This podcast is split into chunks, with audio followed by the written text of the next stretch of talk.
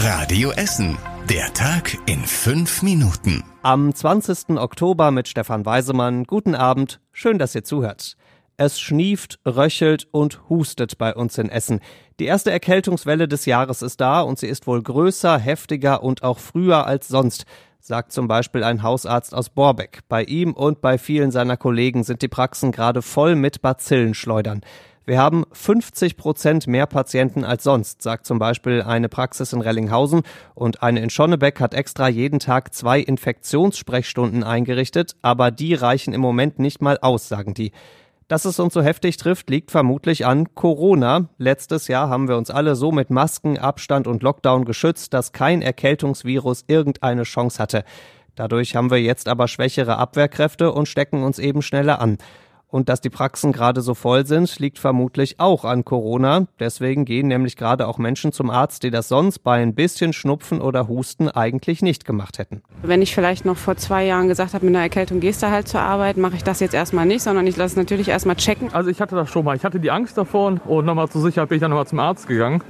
Aber wobei ich denke, dass es auch nicht gerade die beste Lösung ist, direkt zum Arzt zu rennen, weil du dann auch wieder andere Leute anstecken könntest. Viele Firmen bei uns sagen ihren Mitarbeitern aktuell auch, auch mit etwas Schnupfen lieber ein paar Tage zu Hause bleiben, damit sich nicht noch alle Kollegen anstecken. Allen Schniefnasen und Dauerhustern wünschen wir gute Besserung. Unglücklicher Unfall in der Nacht in Frohnhausen. Da stand eine junge Frau in einer Wohnung an der Nieburstraße am offenen Fenster, im ersten Stock das Ganze, und die Frau hatte ihr Handy in der Hand. Plötzlich ist ihr das Handy aus der Hand gefallen. Die junge Frau hat natürlich sofort danach gegriffen und ist dabei selbst aus dem Fenster gefallen.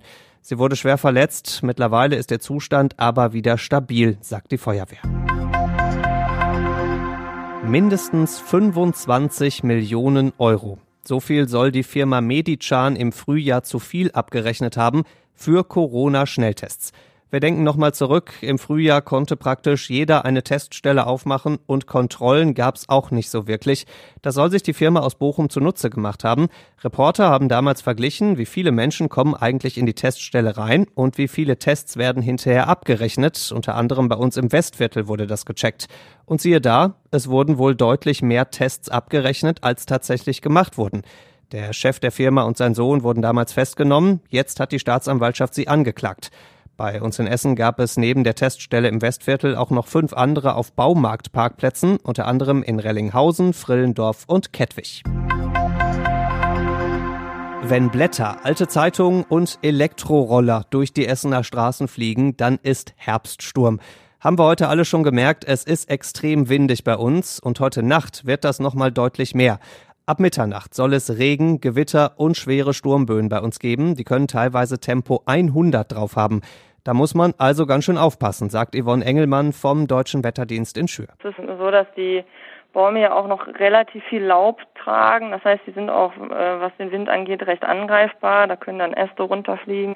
Vielleicht das Auto nicht unbedingt unter einem Baum parken. Das wären so die Sachen, die man da vielleicht beachten dürfte. Dafür die Balkonmöbel am besten im Keller parken.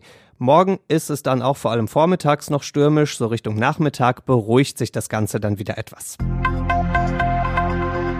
Bärbel Baas, das ist der Name des Tages. Und wer jetzt fragt, Bärbel was? Bärbel Baas wird wohl die neue Präsidentin des Bundestags. Sie ist 53 Jahre alt, wurde in Duisburg geboren und sitzt für die SPD im Bundestag. Da kümmert sie sich vor allem um Gesundheitsthemen. Am Dienstag sollen die Politiker im Bundestag sie zu ihrer Präsidentin wählen. Das ist nach dem Bundespräsidenten das zweithöchste Amt in Deutschland, also noch wichtiger als der Bundeskanzler. Und zum Schluss der Blick aufs Wetter. Heute Nacht wird's stürmisch bei uns in Essen. Ihr habt's gehört. Teilweise sind Sturmböen bis zu Tempo 100 drin, dazu Regen und Gewitter. Morgen geht's auch erstmal so weiter. So Richtung Nachmittag beruhigt sich das Ganze dann wieder. Dazu 14 Grad. Die nächsten Nachrichten bei uns aus Essen gibt's bei Radio Essen wieder morgen früh ab 6. Bis dahin wünschen wir euch einen schönen Abend und haltet euch gut fest. Das war der Tag in fünf Minuten. Diesen und alle weiteren Radio Essen Podcasts findet ihr auf radioessen.de und überall da, wo es Podcasts gibt.